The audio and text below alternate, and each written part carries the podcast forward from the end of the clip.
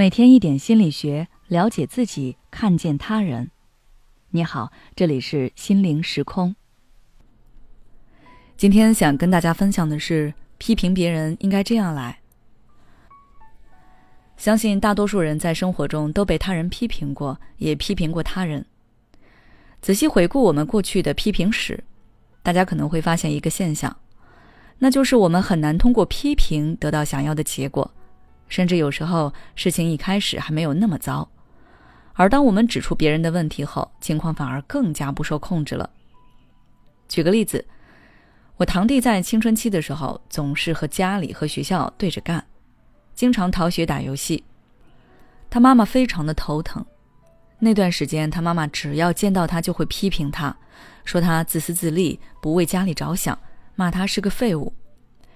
结果堂弟一气之下。直接休学了，和他妈妈这样的关系也愈演愈烈。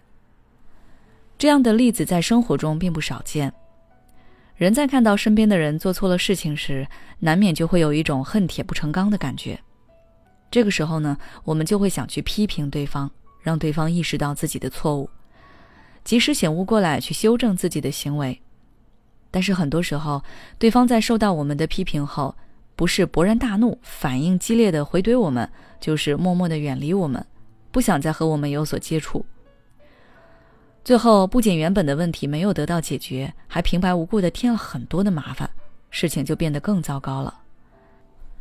然而，我们又不可能眼睁睁的看着对方犯错、走入歧途。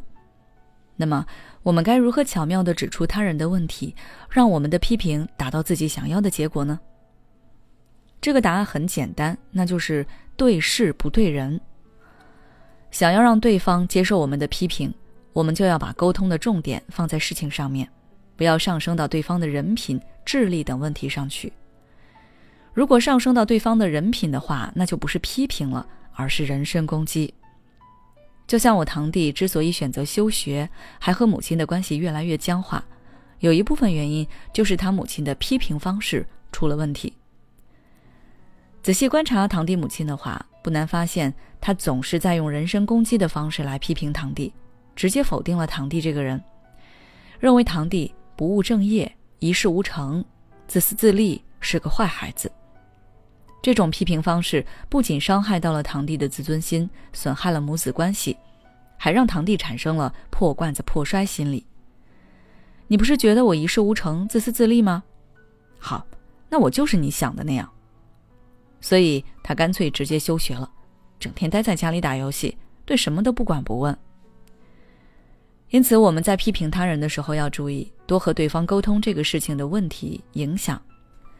比如说，堂弟最初犯错的时候，他的母亲其实可以先问一下堂弟是怎么想的，他是如何看待学习的，对未来有什么计划，然后再针对这些观点和想法进行有理有据的分析。其实这些分析本质上可能是他原来看法和行为的否定，但是这样的讨论和沟通形式他会更能接受一些。比如堂弟可能会觉得读书考大学没有用，那可以让他去体验一下没有学历只能找什么样的工作，也可以让他去跟已经上了大学的人交流一下，这样都会比你直接人身攻击要有效的多。此外，我们要注意和他人沟通的时候，不要加上自己的主观判断，可以多说一些自己对这件事情的真实感受。